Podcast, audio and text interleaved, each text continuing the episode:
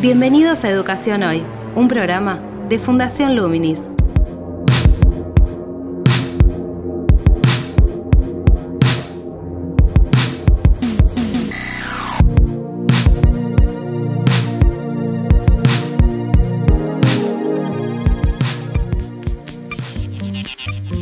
Hola, ¿qué tal? Soy Gabriel Latorre y estoy dando comienzo a Educación Hoy, el podcast que realizamos desde Fundación Luminis abordando diferentes temáticas de educación en Argentina y en el mundo.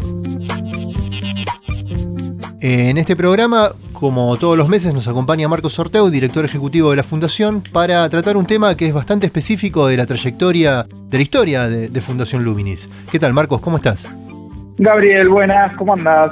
Sí, sí, vamos a estar trabajando un tema que la Fundación estudia y apoya hace, hace más de, de 10 años, que es el financiamiento educativo.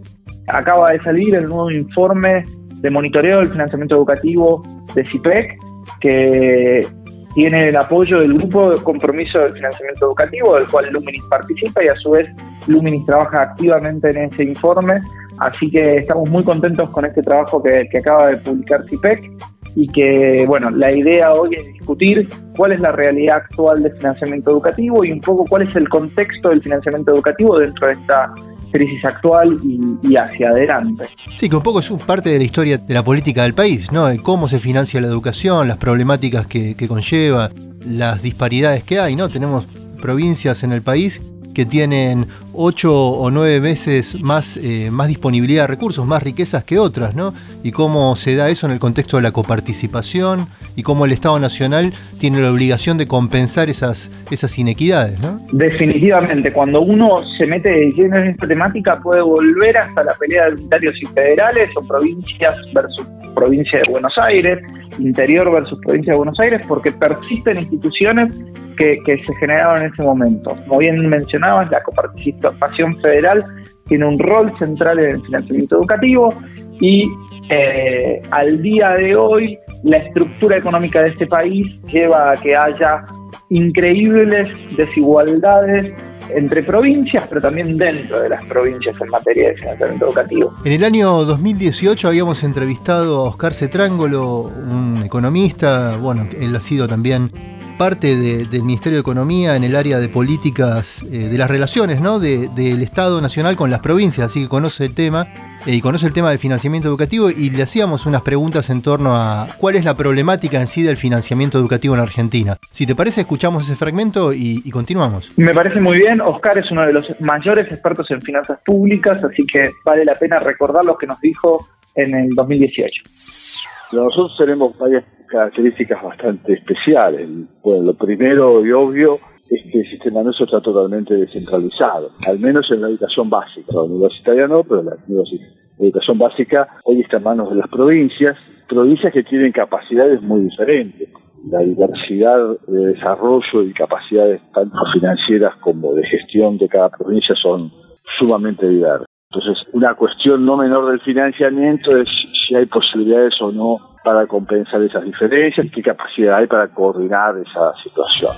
Lo otro es que ha aumentado el financiamiento, pero cuando uno mira lo que ha pasado es que el financiamiento sigue una situación de profunda inercia destinando la totalidad de los incrementos y aún de los stocks al pago de salario. Con lo cual hay un aumento de financiamiento, obviamente mejoró bastante, de manera bastante importante la situación de ingresos reales del, sector docente, lo cual es, muy importante, pero ha habido poca capacidad para innovar en nuevas modalidades de financiamiento o de organización acompañada con el financiamiento que mejore la calibrativa. Entonces ahí hay una discusión que siempre es difícil de llevar adelante. En algunas provincias, por ejemplo en la provincia de Buenos Aires, que tal vez sea la provincia más importante en volumen, los salarios son más del 95% del total de gasto educativo. Bien, así escuchamos a, Oscar Cetrángolo haciendo un, análisis, un breve análisis sobre la problemática del financiamiento educativo y de cómo se traduce en, materia de presupuestos en relación a, a, los ítems que absorben los recursos disponibles, ¿no? En este caso, ese problema del tema de, los salarios, que se llevan el gran porcentaje, como decía ahí en ejemplo de provincia de Buenos Aires, un 95-96% de la totalidad, pero que también encierra esta problemática de cómo se organiza esa distribución salarial en función del desarrollo de, la profesión docente, ¿no? Viste que está más ligado a la antigüedad que a la formación y que a las posibilidades también de desarrollo dentro de, de la carrera docente en relación a que o sos docente o sos directivo. No hay diferentes tipos de especialización dentro de, del área de trabajo del docente, como puede ser una especie de jefe de trabajos prácticos en la universidad, que implique diferentes, diferentes formas de remunerar el trabajo profesional en función también de, la formación y la experiencia. Totalmente, la trayectoria docente es una deuda pendiente de, la política educativa que hay que trabajar y hay que profundizar y, se viene debiendo hace un montón de tiempo. Y sí, la, la masa salarial es el principal gasto en educación y no está mal que así sea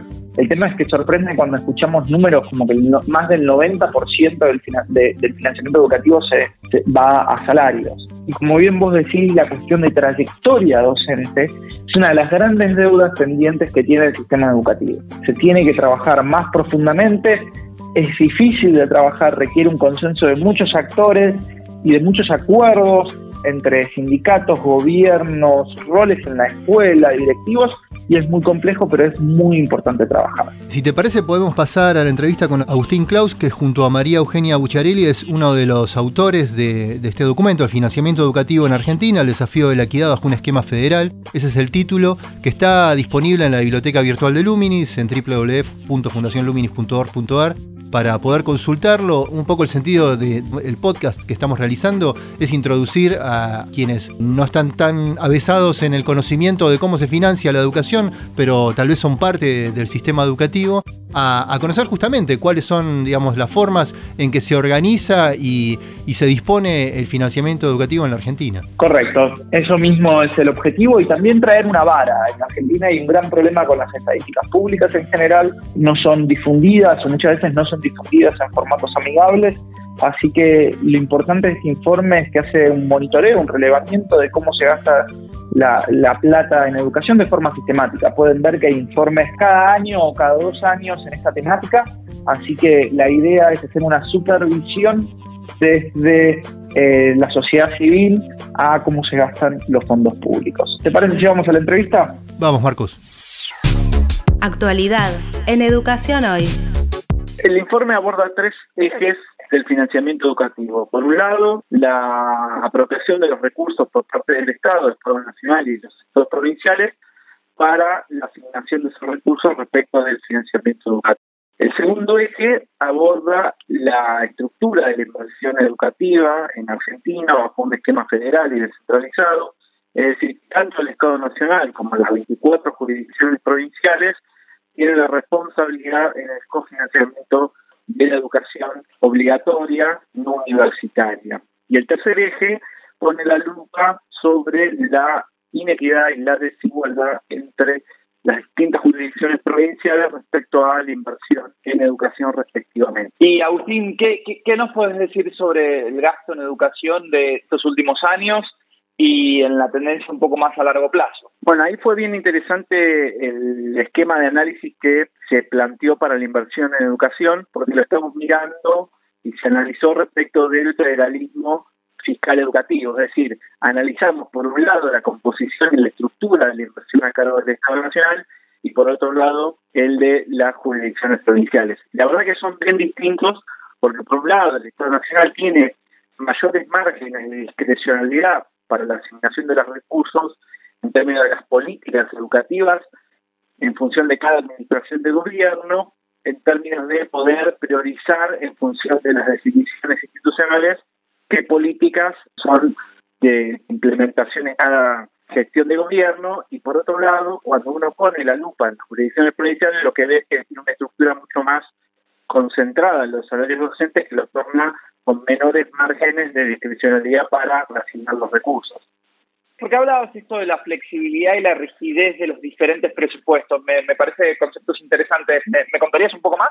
Sí, ahí es, es interesante sobre todo la clasificación que planteamos en el informe que hicimos con María Eugenia Bucarelli respecto de la clasificación en términos de la posibilidad de cómo priorizar las políticas, es decir, al tener los recursos disponibles para políticas educativas como puede ser de formación docente, de financiamiento de becas, equipamiento e infraestructura escolar, ese margen de discrecionalidad de priorizar en función de cada año los recursos te torna un margen de acción mucho más flexible en términos de la clasificación que la situación contraria es la que se observa en las jurisdicciones provinciales. ¿Cómo estamos con respecto a la famosa meta del 6% del PBI que establecía la Ley de Educación Nacional o la Ley de Financiamiento Educativo?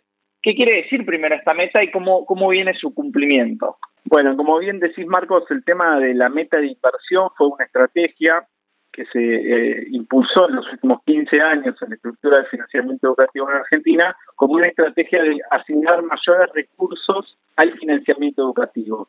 Y a su vez, esa meta también está en función del esquema de federalismo fiscal, porque tanto la nación como las provincias tenían una exigencia de asignar recursos de forma progresiva con tal de alcanzar de manera conjunta ese 6% del producto.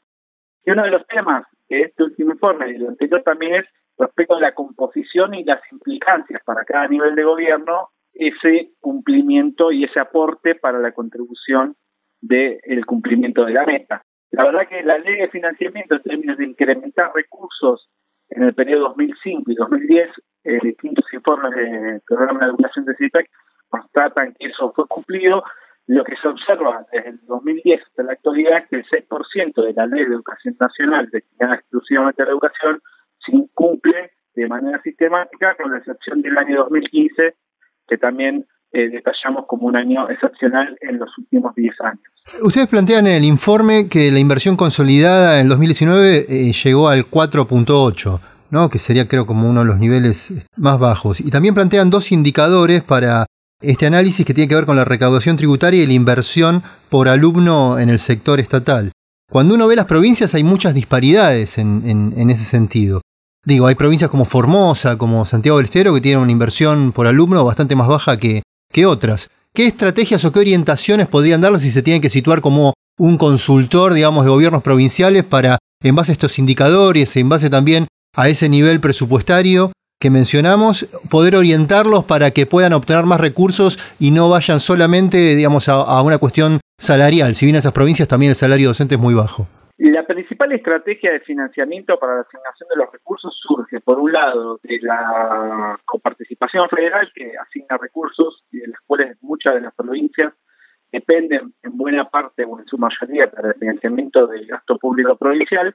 Y por otro lado, lo que nosotros analizamos con mayor detalle, que son los programas educativos nacionales. Esas son las dos fuentes principales junto con los recursos provinciales de financiamiento educativo. Los recursos provinciales son impuestos, ¿no? Exacto, digamos, tanto el Estado Nacional como el Estado Provincial tienen capacidades de recaudación y potestades tributarias que es donde elaboran sus recaudaciones tributarias, que son los recursos para financiar las acciones de gobierno. Y, ahondando un poquitito más ahí, digamos, para, para volver al tema, cada provincia puede o tiene capacidad de decidir diferentes tipos de impuestos para nutrir el presupuesto educativo provincial. A ver, cuando uno se va al análisis de la estructura tributaria de las jurisdicciones provinciales, lo que uno observa es que hay una fuerte concentración en lo que tiene que ver con ingresos brutos en términos de la estructura de recaudación, impuesto inmobiliario, ver, Lo que uno cuando analiza la posibilidad de recaudación respecto de los gastos que se realizan, por ejemplo, por alumnos en términos de medida de equidad y la inversión entre las jurisdicciones provinciales, lo que observa es que hay una relación casi lineal con esa posibilidad de recaudación, es decir, cada sistema educativo provincial va estar como restricción de la posibilidad de inversión educativa respecto a la capacidad de recursos que pueda recaudar en términos del territorio provincial como de la coparticipación y las transferencias que se originan del Estado Nacional. Es decir, que las provincias que tienen mayor nivel de, empleo público por tener menos desarrollo en el, en el ámbito privado de industrias, empresas, comercio, es decir, de alguna manera es algo recursivo porque recauda menos impuestos y los impuestos que recauda en, gran parte vienen de, los propios sueldos que, paga, ¿o me equivoco? A ver, ahí hay una, discusión interesante que podríamos plantear eh, de abordarla, pero digamos, en términos de lo que es la estructura de financiamiento de los, de los estados provinciales, en buena parte de las provincias la coparticipación, que tiene un fuerte sesgo redistributivo de origen nacional, permite que esas provincias con menor desarrollo económico, productivo, etcétera, les permita financiar e intentar disminuir las brechas y las desigualdades que hay entre las provincias. Por eso es importante que también se trabajó en el informe medir la incidencia de los recursos de origen nacional, es decir, si no existiera la posibilidad que el Estado Nacional financie por estas dos vías el financiamiento educativo en las provincias, la brecha y la desigualdad sería mayor a la que aún hoy existe, que es alta, pero sin los fondos nacionales sería mayor. Agustín, una consulta. A ver, uno sabe por, por diferentes lugares que los ingresos fiscales de las provincias por coparticipación aumentaron bastante en los últimos años, pero uno no ve lo mismo en el financiamiento educativo que corresponde a las provincias. Están haciendo su parte, no están haciendo su parte, se necesita más esfuerzo. A su vez vos decías esto de que su gran porcentaje de gasto de salario. ¿Cómo pensamos esta ecuación de la disparidad entre gasto por alumno, para ponerlo de alguna manera, o inversión por alumno, para ponerlo de alguna manera, los recursos fiscales que tienen las provincias y la responsabilidad que tienen las provincias. Efectivamente, el juego entre la distribución de recursos de la coparticipación, que en los últimos 10, 12 años fue creciente, es decir, las provincias recibieron cada vez más recursos, ahí hubo una insuficiencia por la asignación de esa posibilidad de esos recursos que financien la educación. En los últimos, sobre todo cuatro años, con un gran impulso a la descentralización de los recursos, al no estar condicionados y ser de libre disponibilidad para las finanzas provinciales, la verdad que educación en ese sentido no ha sido beneficiada. También hay que recordar que las provincias tienen los servicios de salud y de seguridad que también son eh, con alta concentración de personal, con lo cual las provincias tienen una alta tendencia al financiamiento salarial. Lo que nosotros planteamos como lección y aprendizaje y desafío del futuro es que los recursos de la educación es importante que se puedan asignar, por un lado, en función de las necesidades socioeconómicas, vulnerabilidades pedagógicas, educativas, y por otro lado, que tengan un componente redistributivo y de afectación específica para que los recursos permitan financiar las necesidades del sistema pensemos en tecnología, infraestructura, equipamiento, conectividad, recursos digitales, tecnológicos. Ahí es cuando de repente un poco cruje el federalismo argentino, que, que uno diría, porque estamos hablando de federalismo en podcast de educación.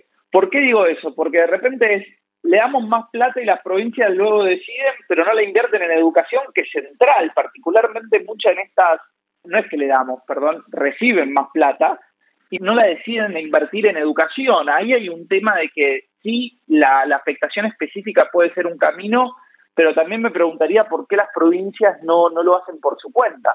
Sí, ahí por ahí habría que irse un poquito más eh, en un horizonte que excede el alcance del informe, que tiene que ver con la historia del federalismo fiscal de educación en Argentina.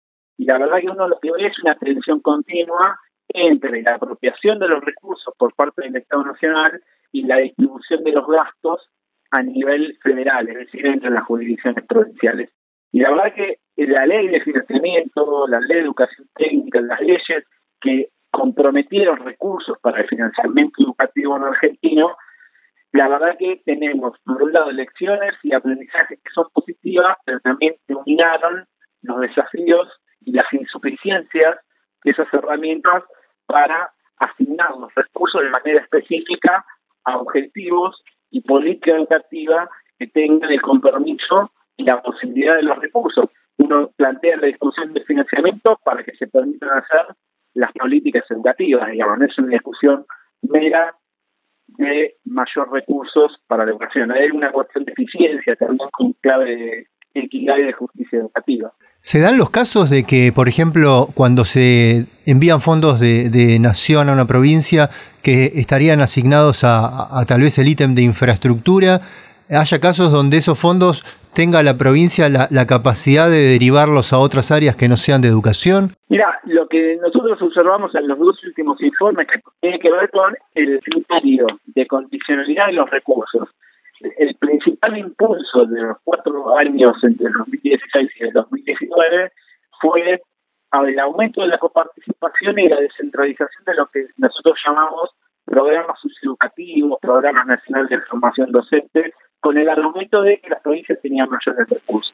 Y la verdad que la lección que podemos aprender de la evidencia empírica que sí está analizada en términos de presupuesto es que eso no ha generado los incentivos para que a nivel provincial se puedan impulsar las políticas. También hay un rol del Estado Nacional en compensar las desigualdades estructurales que tiene el sistema educativo y también está la exigencia de que el Estado Nacional sea responsable de impulsar esas políticas educativas a nivel nacional.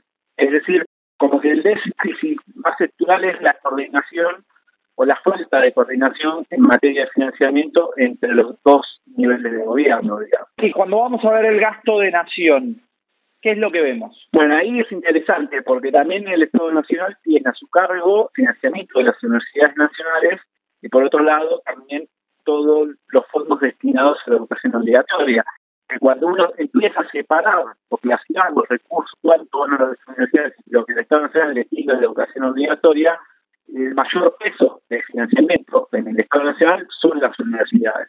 Por eso nosotros venimos haciendo hincapié de manera sostenida en la necesidad que el Estado Nacional destine fondos a programas educativos que también pueden ser salariales, no salariales o programas de política educativa, pedagógica, capacitación docente y no a costa de aumentar o disminuir los otros recursos, sino que, se pueda proteger esos programas educativos nacionales como política de financiamiento del Estado Nacional. Sería como una política de Estado educativa, en todo caso, en el sostenimiento en el tiempo y su y su fuente de financiamiento. Claro, porque ahí lo que uno también puede ver en los últimos años es cómo ha ido variando esa recomposición y reorganización de los fondos por parte del Estado Nacional.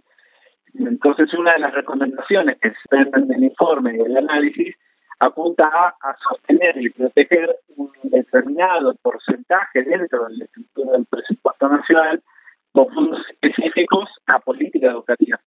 Y es la obligatoria, porque también hay que acordarse que hace casi 28, 29 años que la educación está descentralizada en las provincias. Entonces, es una particularidad de los esquemas federales por sobre los esquemas unitarios de financiamiento educativo, la complejidad técnica y política que implica planificar los recursos bajo estos tipos de esquemas. Ahí vuelvo a preguntarte también como para aclarar a la audiencia, cuando se habla de la inversión por alumno, ¿qué significa inversión por alumno? Y si en eso que significa algunos aspectos en, en determinadas provincias o determinados gobiernos pueden tomar, digamos, como prioridades ciertos aspectos de lo que componen el concepto por sobre otros.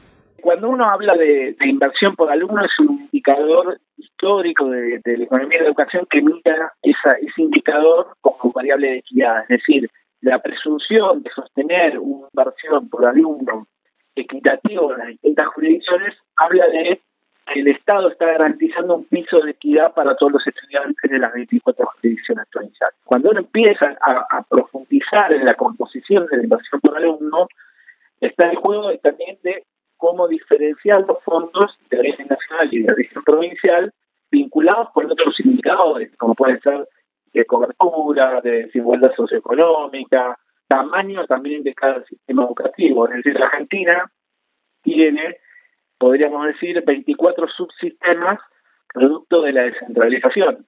Entonces, la estrategia para garantizar un piso de equidad en la educativa por alumno también implica estrategias de financiamiento por parte del Estado Nacional y de las provincias que permitan una mejor asignación de los recursos para garantizar ese piso de equidad en términos de inversión para el alumno. Pero inversión por alumno, entonces, sería infraestructura, serían útiles, serían programas de capacitación docente, serían salarios, ¿se descompone así? Exactamente, es decir, es, prácticamente es eh, una fracción entre el presupuesto educativo de las provincias, clasificándose por salario docente, por bienes y servicios, por servicios básicos, por formación docente, por equipamiento, mantenimiento, todos los rubros que se financian en educación en cada una de las jurisdicciones provinciales.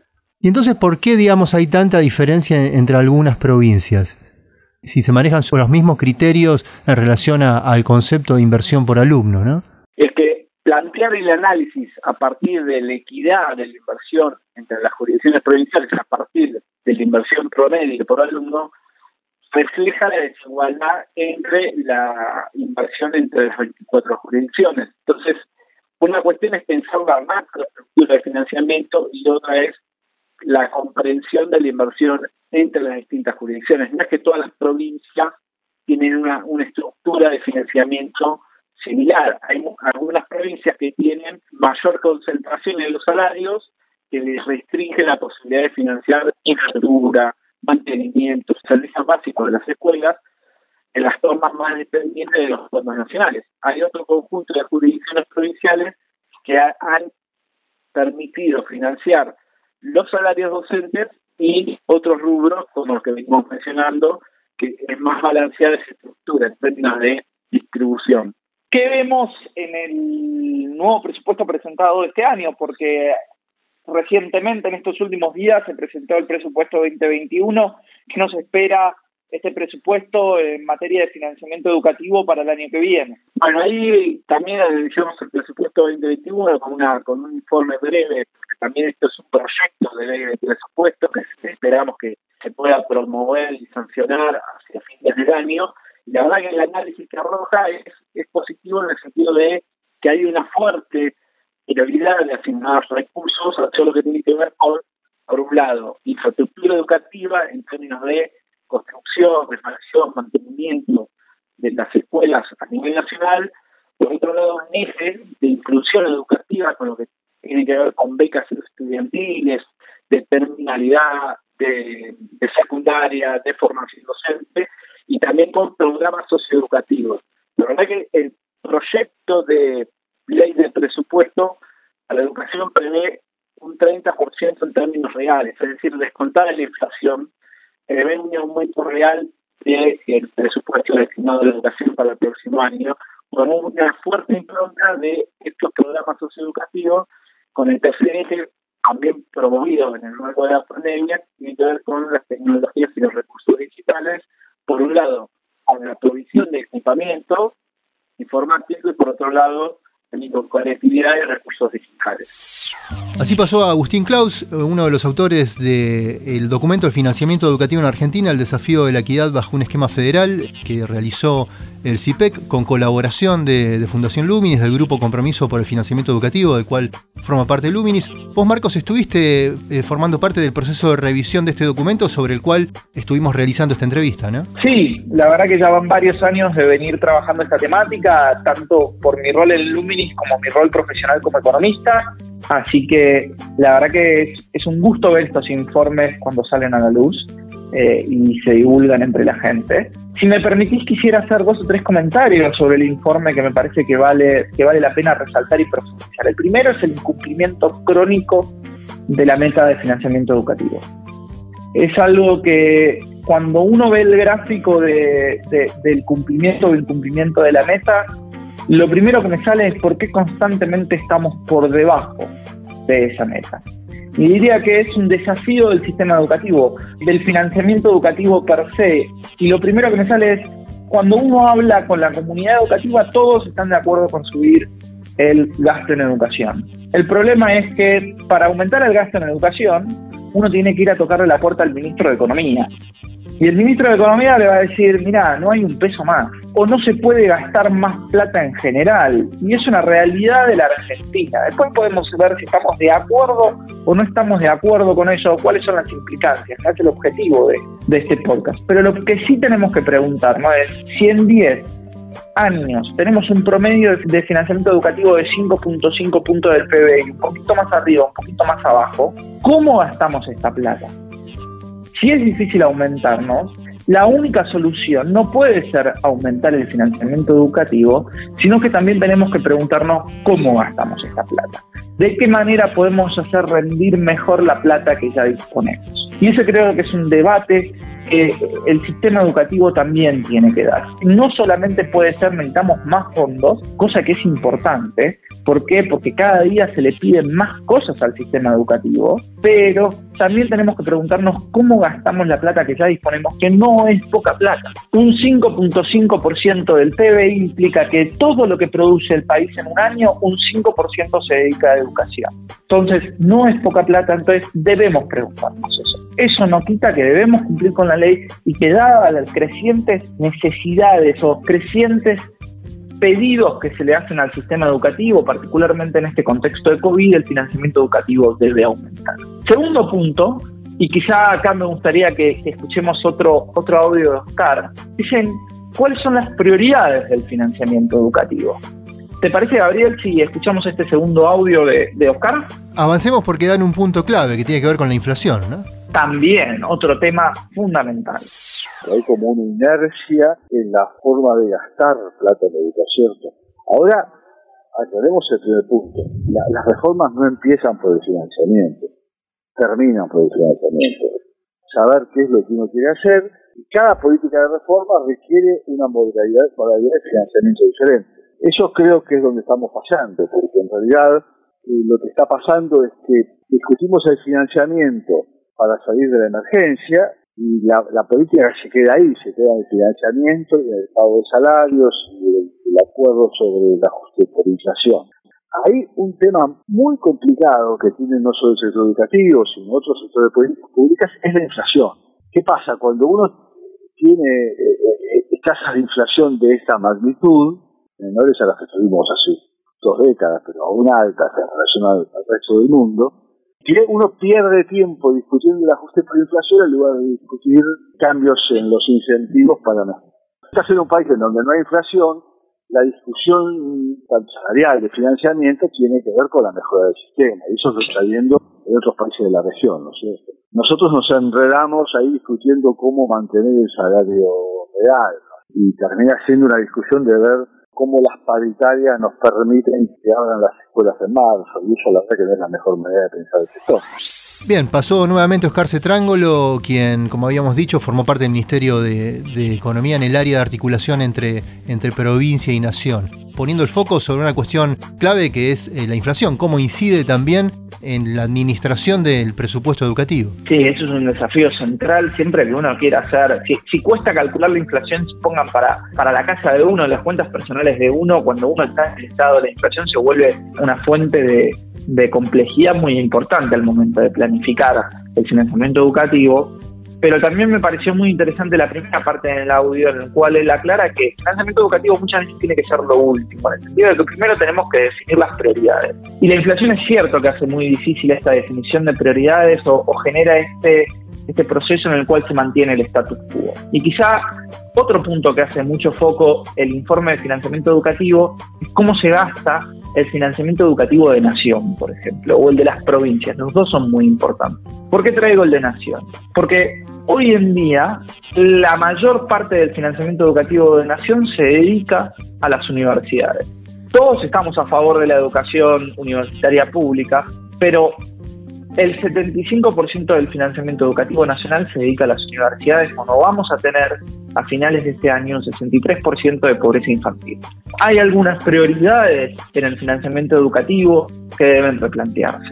Hoy en día, en la actualidad, por esto que hablábamos de el importante gasto en materia salarial por parte de las provincias, el único cuerpo que tiene flexibilidad presupuestaria para poder llevar adelante programas educativos es el Ministerio de la Nación. Entonces necesitamos plantearnos o replantearnos las prioridades en gasto de financiamiento educativo. En segundo punto, las provincias tienen que hacer más. Es una realidad que ha aumentado la coparticipación que reciben las provincias, pero no ha aumentado el financiamiento educativo por parte de las provincias. Entonces las provincias tienen más fondos, pero no están dedicando más a la educación. Entonces también las provincias deben poner el pecho frente a esta situación crítica, no solo en este contexto de COVID, sino también en una situación crítica del sistema educativo que tiene muchísimas falencias y muchísimas demandas por parte de los estudiantes, la infraestructura y los docentes. Bien, entonces un poco el planteo sería aprovechar esta situación de crisis también donde se redefinen prioridades para, como planteaba un poco Cetrángulo y también trasuntaba en la, en la entrevista con Agustín Klaus, rever cómo se distribuyen los fondos, ¿no? Cuáles son los sectores, las áreas en las cuales podría reorganizarse la forma en que funciona la educación para también poder redefinir la distribución de, los fondos del presupuesto. Esa sería un poco la idea. Sí, definitivamente la actual situación plantea una urgencia que no teníamos. Yo creo que, la importancia está planteada hace un montón de tiempo, pero la actual crisis plantea una urgencia con esta cuestión, dadas las necesidades que plantea la, la situación epidemiológica o la crisis actual que estamos transitando.